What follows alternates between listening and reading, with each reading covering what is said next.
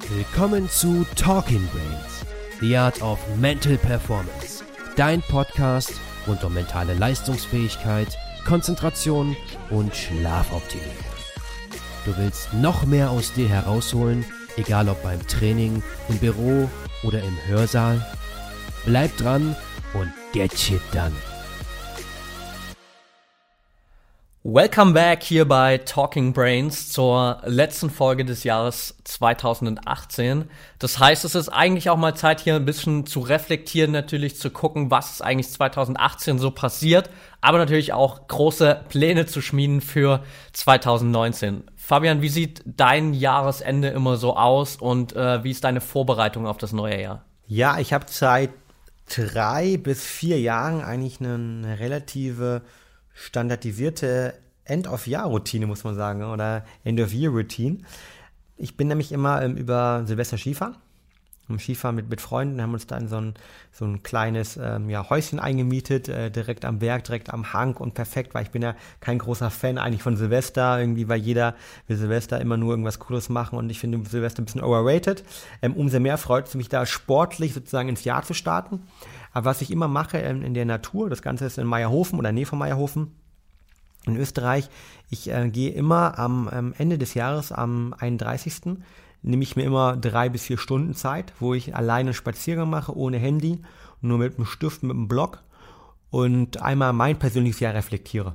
Also ich überlege mir, was ist eigentlich passiert in diesem Jahr, gucke mir an, was ich mir letztes Jahr vorgenommen habe für dieses Jahr, aber ähm, überlege auch, was sind meine Ziele fürs nächste Jahr? Also und konkret irgendwie Ziele zu setzen in Bezug, ich setze mir Ziele ähm, und formuliere die dann auch wirklich aus. Ne?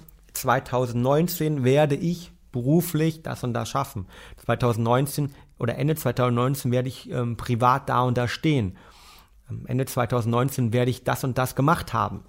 Also formuliere das auch wirklich, also ob es schon stattgefunden hat und schreibe mir ähm, meine Ziele aus, sowohl im privaten Kontext, im beruflichen Kontext und etwas, was ich neu lernen möchte. Also ich versuche pro Jahr eigentlich ein, zwei Sachen neu zu lernen.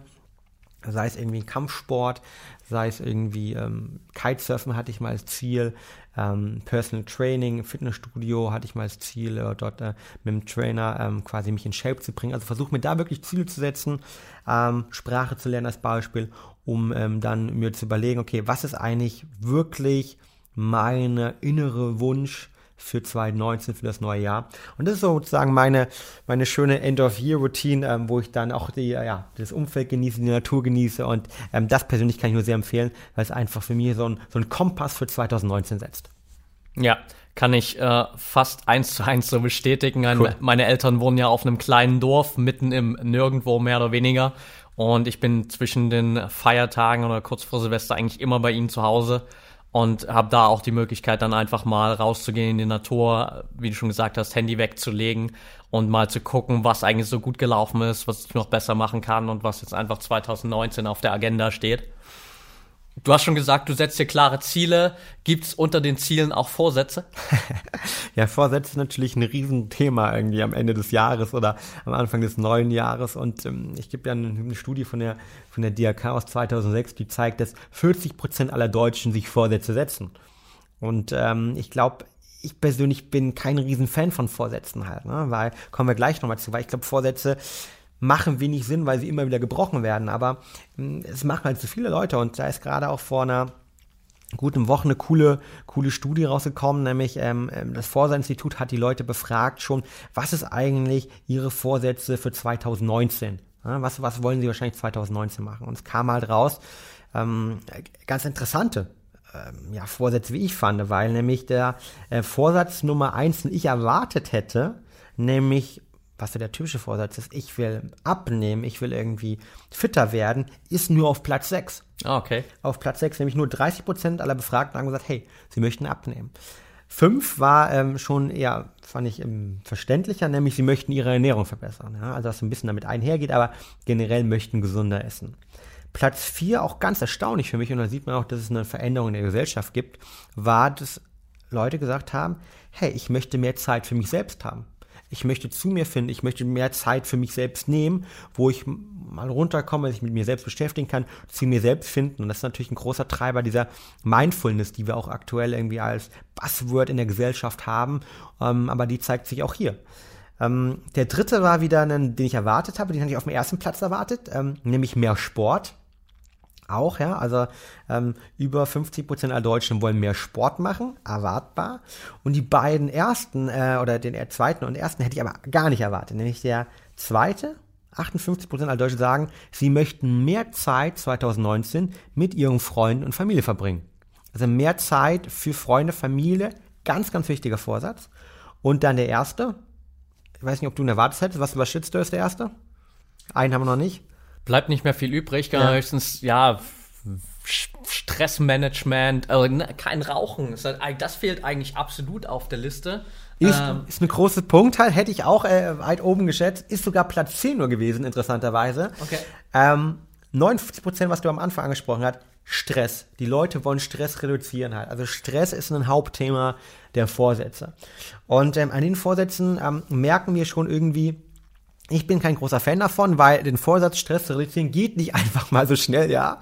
Das ist nicht so vom heute auf morgen mit einem Schnips weg, sondern dafür braucht man ganz, ganz viele Sachen. Und ähm, deshalb bin ich irgendwie kein persönlicher Fan von Vorsätzen und ähm, ja, glaube auch nicht, dass die viele Leute das durchhalten. Ich weiß nicht, wie geht's dir? Ja, früher war das natürlich auch immer so der klassische Vorsatz, ähm, zu sagen, ja, ich trinke jetzt mal nächstes Jahr keinen Alkohol mehr oder mach mehr Sport, äh, lerne eine neue Sprache oder so, aber es waren nie so klar definierte Ziele. Das hat sich in den letzten Jahren bei mir halt auch äh, extrem geändert und ich halte von diesem ganzen Vorsatzthema nicht mehr so viel und das zeigen ja auch die neuesten Studien, also dass einige Studien sagen, okay, irgendwie 40 Prozent aller Leute, die sich Vorsätze vornehmen, die fallen schon relativ früh davon wieder ab. Erste Woche, ähm, ja. Genau, erste, zweite Woche irgendwie. Und es gibt selbst äh, Studien oder Tests von einem äh, britischen Psychologen, die wir jetzt gefunden haben, der gesagt hat, hey, sogar 90 Prozent aller Leute, die sich einen Vorwärts vornehmen, scheitern im Laufe des Jahres dabei. Und das zeigt halt, dass dieses Konzept einfach komplett überholt ist und so nicht mehr funktioniert. Total. Und ich meine, wer kennt denn irgendjemand da draußen, der mal Vorsatz länger als ein, zwei Wochen durchgesetzt äh, hat und ein, zwei Wochen wirklich gelebt hat? Also ich kenne ehrlich gesagt keinen. Und auch wenn ich mir überlege, wann ich mir früher Vorsätze am Anfang des Jahres gemacht habe, also zum Beispiel weniger Alkohol trinken, war vielleicht jemand Vorsatz, mehr damals für die Schule zu lernen, mehr zu trainieren, vielleicht irgendwie sich gesünder zu ernähren. Pff, ganz ehrlich, also der, der war auch relativ schnell irgendwie über die rechte Schulter geworfen halt, ja. Ähm, und das meine ich nicht nur bildlich, sondern auch äh, metaphorisch, dass man sagt, okay, das ist mir vollkommen egal halt, ja. Ähm, sondern ähm, man, man beschäftigt sich damit. Es ist, hilft sich auf die Sensibilisierung aber ich glaube, Vorsätze an sich sind komplett überholt und eigentlich auch nichts mehr für unsere ähm, heutige Gesellschaft. Und wenn man die Liste der Vorsätze sich anschaut, das sind ja auch Sachen, die man nicht von heute auf morgen verändern kann. Also Ernährung, ein ganz, ganz wichtiger Punkt. Du kannst nicht einfach sagen, okay, von heute auf morgen ernähre ich mich besser, weil Du musst die Rezepte kennen, du musst ein Umfeld schaffen, du musst dich damit beschäftigen, wie kann ich an der Arbeit essen, wie kann ich zu Hause essen. Wenn wir das Thema Stress gehen, Stress an sich ist ja nicht, dass wir managen können, weil ein Großteil des Stresses entsteht ja ähm, durch ein Mindset, dass wir ein falsches Mindset, das wir haben, dass wir sozusagen auf externe Reize falsch reagieren. Und du kannst ja nicht sagen, morgen stresse ich mich nicht mehr in der Arbeit. Ja? Vor allem dein Chef oder deine Kollegen, deine Mitarbeiter, deine Kunden, die reagieren ja auch nicht darauf einfach ja? und sagen, okay, ich höre jetzt auf, gestresst zu sein. Von der Seite, ich glaube, Vorsätze sind überholt. Ähm, und du hast angesprochen, 90 Prozent der Vorsätze werden nicht sozusagen ähm, in irgendeiner Art und Weise ähm, durchgeführt. Ähm, warum, was glaubst du ist eigentlich der, der Hauptgrund dabei, außer dass sie vielleicht zu komplex sind? Also was glaubst du, warum lassen 40 Prozent der Leute in der ersten Woche schon die Vorsätze ähm, über ähm, den Jordan gehen sozusagen und warum funktionieren sie insgesamt irgendwie bei 90 Prozent der Leute nicht? Ja, also ich glaube, es gibt zwei ganz große Punkte. Das erste ist definitiv, dass die Leute sich viel zu viele Sachen vornehmen und denken, sie können von heute auf morgen die ganze Welt verändern und ähm, jeden einzelnen Lebensbereich so einmal komplett umkrempeln. Das funktioniert halt einfach nicht. Und das Zweite ist, dass wir halt, glaube ich, komplett unterschätzen, was wir überhaupt für eine Willensstärke haben, um diese neue Gewohnheit zu etablieren, weil Willensstärke einfach nicht so easy funktioniert, wie wir uns das immer vorstellen, dass wir sagen, okay, wir setzen uns am 31.12. hin, entscheiden, okay, ich will jetzt für die nächsten 365 Tage beispielsweise jeden Tag wirklich mich gesünder ernähren und plötzlich ab 1. Januar funktioniert das einfach so. Und das äh, wäre ja. wär super schön, ähm, funktioniert nur leider nicht ganz so, weil zum einen eben Willensstärke natürlich eher wie so eine Art Class ist, dass wir über den ganzen Tag hinweg haben und wo wir äh, uns klar werden müssen, dass jede Entscheidung, die wir tagtäglich irgendwie treffen und die uns irgendwie ein bisschen belastet und dahingehend triggert, dass wir uns anders verhalten wollen, einfach Potenzial aus diesem Wissen, äh, Willensstärke Class kostet und irgendwann ist halt keine mehr übrig und dann triffst du eine schlechte Entscheidung und fällst wieder in die alte Gewohnheit zurück. Und das zweite ist, dass wir einfach so von Natur aus gar nicht so viel Willensstärke haben, wie wir vielleicht immer glauben, beziehungsweise dass wir ähm, bisschen eingeschränkt sind. Das Lustige dabei ist, dass eigentlich unser Gehirn so ein bisschen ja da der Trigger dafür ist, weil das Areal für Willensstärke in unserem Gehirn genau im selben Areal sitzt wie der Part, der dafür verantwortlich ist, dass wir uns Dinge merken können, also im präfrontalen Kortex. Und wir haben ja vorher eine super Studie gefunden von einem ähm, Neuromarketing-Professor aus den USA, der an der Stanford-Uni mal zwei Gruppen hergenommen hat. Und er hat zu der einen Gruppe gesagt, hey, pass auf, ihr müsst euch jetzt eine siebenstellige Zahl merken. Und die andere Gruppe musste sich nur eine zweistellige Zahl merken. Und danach hat er beide Gruppen vor die Auswahl gestellt, okay, ihr habt jetzt hier die Wahl zwischen einem Stück Schokotorte und einem Obstsalat. Oh, let und, me guess what they took. Ja, und lustigerweise haben äh, über 50 Prozent, deutlich über 50 Prozent derjenigen, die sich die siebenstellige Ziffern merken mussten, zu der Schokotorte gegriffen, weil sie nicht mehr in der Lage waren, diese willensstarke Entscheidung zu treffen, weil ihr Gehirn oder dieses Areal damit beschäftigt war, sich die siebenstellige Nummer zu merken. Und nur die anderen meistens die bessere Entscheidung treffen konnten. Das ist halt ein ganz großer Part. Aber das Gute dabei ist ja, wir können zumindest ein bisschen was dazu beitragen, unsere Willensstärke zu steigern. Genau, und du hast vollkommen recht. Und ich glaube, beim Thema Willensstärke muss einem auch klar sein, wir Menschen sind evolutionsbiologisch nicht dazu gemacht, Vorsätze zu erfüllen. Warum? Weil letztendlich, wenn ich einen Vorsatz habe, schauen wir uns mal den Vorsatz sozusagen, dass ich möchte keine Schokolade essen als Beispiel an. Ich habe einen Vorsatz, ich möchte keine Schokolade essen, weil ich vielleicht sage, ich möchte langfristig mich gesünder ernähren, möchte weniger Zucker zu mir nehmen, möchte abnehmen, möchte vielleicht äh, meine Insulinsensitivität erhöhen und mich damit besser fühlen. Ja? Oder einfach halt sagen, okay, drei Kilo runter vielleicht. Ja? Süßigkeiten sind schlecht. Kurzfristig hingegen ist Schokolade Energie. Zucker, da ist extrem viel Zucker drin. Das Zucker wird sozusagen verstoffwechselt. Das sorgt dafür, dass ich Energie habe. Sorgt Zucker immer für eine kleine Dopaminausschüttung. Also unser Glücklichkeitshormon. Ja? Deshalb äh, hilft uns Schokolade auch, aber hilft zum Beispiel auch Cortisol, Stress zu senken. Also wenn ich Zucker nehme, habe ich einen Insulinausstoß. Insulin ist der Antagonist, der Gegenspieler zu unserem Stresshormon Cortisol. Und das ist der Grund, warum wir in Phasen, wo wir besonders gestresst sind, auch immer nicht an der Schokotorte vorbeilaufen können, weil sie uns hilft, unser Stressniveau ein bisschen zu senken. Und evolutionsbiologisch ist es jetzt so, dass unser Körper eigentlich darauf manifestiert ist, kurzfristig die Belohnung und die kurzfristige Befriedigung zu wählen, weil die uns auch hilft im Zweifel, ne, weil wir dann schnell von dem Mammut wegrennen können, wenn der um die Ecke kommt. Ja, und weil wir halt in dem Fall kurzfristig Energie haben, um unsere Sachen zu erledigen und die langfristige Befriedigung nach hinten gestellt wird. Und deshalb fällt es uns so schwer eigentlich als Menschen, immer langfristig zu denken, weil der Mensch dazu nicht gemacht ist, langfristig zu denken, weil uns das vor 10, 20, 30, 40 Jahre im Zweifel äh, 40 Jahre schon, Entschuldigung, 10, 20, 30, 40.000 Jahre ähm, dafür gesorgt hat, dass wir in dem Kontext nicht mehr überleben konnten. Also, wir haben Probleme als Menschen, sozusagen langfristige Befriedigung äh, zu präferieren vor der kurzfristigen, tendieren immer dazu, kurzfristig halt doch die Schokolade zu essen, weil sie uns halt in dem Moment den, ähm, ja, das gute Gefühl gibt, den Dopaminausstoß gibt und es schmeckt halt auch immer geil, ja, ähm, und langfristig darauf zu verzichten. Und das ist ähm, das Hauptproblem auch mit Vorsätzen. Und deshalb glaube ich, muss man, wenn man Ziel sich setzt, generell das Ganze als Fundament verstehen und generell angehen, weil es sind so Themen wie Willenskrafttraining wichtig halt. Ne? Das ist die Frage, wie kann man eine Willenskraft trainieren? Es gibt solche Studien, die zeigen, dass Schlafen ein ganz, ganz wichtiger Faktor ist. Wenn ich gut mir regeneriert habe, dann bin ich viel eher bereit dazu und kann viel eher sozusagen mein, ähm, äh, meine Willenskraft trainieren und kann auch die richtigen Entscheidungen treffen. Ja? Wo ist es, wenn ich schlapp und müde bin, habe ich eine viel geringere Willenskraft. Ähm, Stress ist zum Beispiel auch ein Riesenthema halt. Ja? Wenn ich zu viel Stress habe, dann kann ich per se auch keine langfristigen Entscheidungen treffen. Ja, weil der Stress sozusagen immer dafür sorgt, kurzfristige Entscheidungen zu treffen. Deshalb versucht man zum Beispiel auch, dass halt Leute, die halt ähm, viele, viele Entscheidungen treffen müssen, die langfristiger Natur sind, wie zum Beispiel Richter etc., dass die eben nicht besonders gestresst sind, dass deren Anteil der, ähm, ja, ich sag mal, täglichen ähm, Gerichtsurteile, die sie fällen müssen, Entscheidungen müssen, auch reduziert wird. Nicht zu viel Stress, weil sonst gibt es Studien, die zeigen, je länger der Tag läuft, je mehr Entscheidungen sie getroffen mussten und je gestresster sind, desto mehr folgen sie einfach nur den Empfehlungen des Staatsanwalts und treffen die einfache Entscheidung und gehen ihrer Willenskraft nicht nach, sozusagen. Und das ist, glaube ich, ein wichtiger Faktor. Aber es gibt natürlich auch noch ein paar andere.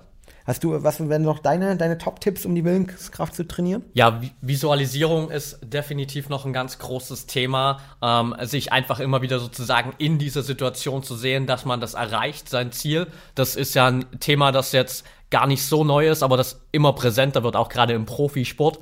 Mittlerweile, wenn man sich mal anschaut, wer da in den Top 10, egal in welcher Sportart drin steht, wird man immer wieder entdecken, dass die Leute oder die Athleten immer mehr mit Mentaltrainern zusammenarbeiten und vor allem immer mehr auch mit dem ganzen Thema Visualisierung, weil es einfach dabei hilft, sich immer wieder in diese Situation hineinzudenken und unser Gehirn letztendlich nicht unterscheidet, ob die Situation gerade real passiert oder ob wir uns das nur vorstellen. Die Abläufe sind haargenau dieselben in unserem Gehirn und das können wir uns halt einfach nutzen, um immer wieder in diesen State reinzukommen und damit unsere Willenskraft zu stärken. Definitiv. Und das heißt also, glaube ich, Mindset an sich ist unglaublich wichtig. Und ähm, an all diesen Faktoren sehen wir, ich glaube, Punkt eins, dass Vorsätze komplett überholt sind und dass Vorsätze eigentlich keinen Sinn machen, weil sie ja kurzfristig nur sozusagen ähm, gewisse Sachen reduzieren wollen, die sowieso nicht positiv in seinem Leben laufen. Und ähm, wenn ich mein Ziel habe, meine Ernährung zu verbessern oder Stress zu reduzieren, muss ich mich holistisch mit dem gesamten Bild beschäftigen, muss überlegen, wie kann ich eigentlich meinen Stress holistisch reduzieren, wenn ich diesen Vorsatz habe, den irgendwie 59 Prozent aller, aller Deutschen haben. Dann muss ich mich damit beschäftigen, wie kann ich meine Regeneration, wie kann ich meinen Schlaf verbessern? Ich muss mich beschäftigen, wie hat Ernährung Auswirkungen auf meinen Stress? Welches Mindset, Visualisierung, was du angesprochen hast, wie, wie kann ich dem sozusagen äh, begegnen, dass nicht jede E-Mail, die von meinem Chef reinkommt, nicht jeder Professor, der mich nervt oder Kollege, der mich nervt, Stress bei mir hervorruft? Ich muss mich aber auch mit, mit Mindfulness, mit Stressmanagement beschäftigen, ja, als, als wichtigen Aspekt. Aber auch so Themen wie Produktivität und Konzentration haben ja einen Impact, weil wenn ich mich selbst unter Stress setze, weil ich ständig meine Aufgaben am Tag nicht schaffe, dann entsteht daraus resultierender Stress. Das heißt, ich glaube, Thema Vorsätze super oldschool und es geht eigentlich darum, eher zu sagen, wie kann ich ein Fundament schaffen, wie kann ich unterschiedliche Bereiche erstmal auf ein, auf ein Niveau kommen, dass ich genügend Willenskraft habe, dass ich mich um meinen Schlaf gekümmert habe, meinen Stress gekümmert habe, dass ich die richtige Ernährung habe, um dann zu sagen, okay, was sind eigentlich wirklich meine Ziele für 2019? Und es ist sicher nicht das Thema irgendwie, ich möchte mich jetzt irgendwie weniger gestresst sein, sondern das Ziel ist wahrscheinlich eher, hey, ich möchte einen Job haben, Umfeld haben, wo ich mich perfekt entfalten kann, wo ich happy bin. Und nicht irgendwie, Rauchen reduzieren. Ja, es geht darum, gesund das Leben zu gehen und die obergeordneten Ziel zu setzen. Und ich glaube, das sollte eigentlich das Ziel für uns alle sein. Absolut. Und das ist auch die perfekte Überleitung äh, zu dem, was wir euch hier am Ende noch mitgeben geahnt hätte. wollen. mitgeben wollen im Podcast. Denn wir könnten euch natürlich jetzt allein lassen, einfach mit diesem Statement, okay, ihr müsst an eurem Fundament arbeiten und erst dann geht's in die Zielsetzung rein. Und ihr müsstet euch danach allein hinsetzen und gucken, okay, was sind jetzt eigentlich die ganzen Grundlagen, was kann ich verändern, wie kann ich gewisse Bereiche optimieren. Viel geiler wäre es natürlich aber einfach, ein Programm zu haben, wo ihr einfach durchgeht, wo ihr an die Hand genommen habt, werdet, wo ihr immer wieder Content bekommt und genau einfach innerhalb von sechs Wochen dieses ganze Fundament schafft, um danach das beste Jahr deines Lebens 2019 sozusagen kreieren. Und das ist genau das, was auf euch wartet. Vielleicht willst du noch einen kleinen Zusatzeinblick geben, Fabian. Genau, ja, weil wir gemerkt haben, dass, wie gesagt, 90 Prozent aller Vorsätze, die werden nicht umgesetzt. Wir dachten, das kann irgendwie nicht sein, das möchten wir nicht. Und wir möchten euch dort draußen helfen, 2019 im besten Jahr eures Lebens zu machen. Und deswegen haben wir, ähm, wie du schon angesprochen hast, die ähm, 2019 ähm, Challenge ja, für das beste Jahr deines persönlichen Lebens entwickelt, wo wir dich sechs Wochen lang begleiten ähm, durch Content, durch Coaching, durch Webinars, durch Videoinhalte.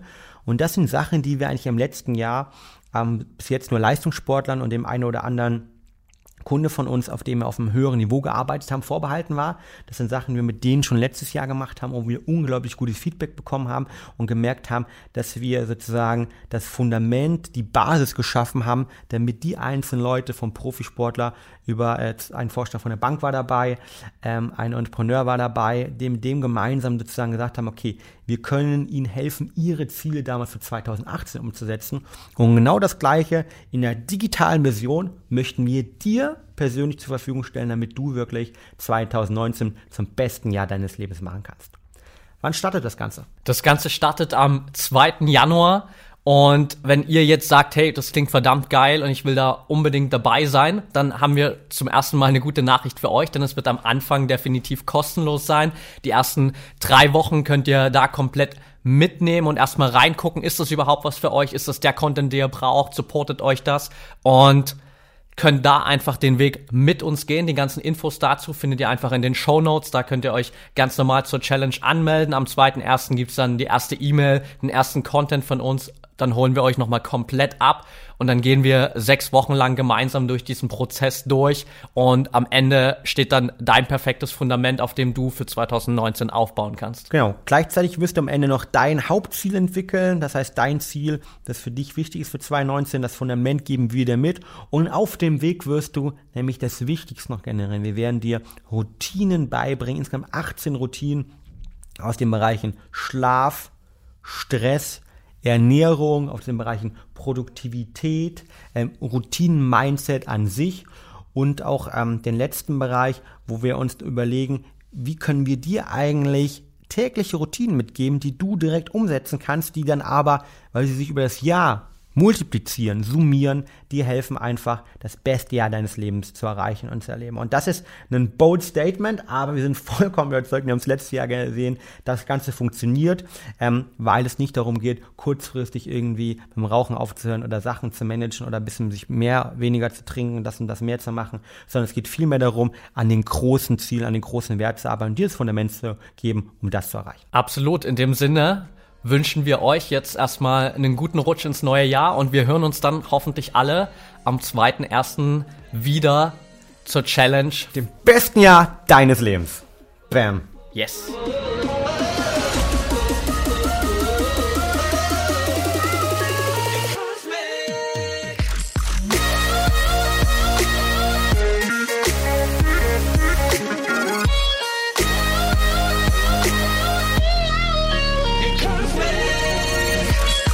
Das war's mit dem Podcast für heute.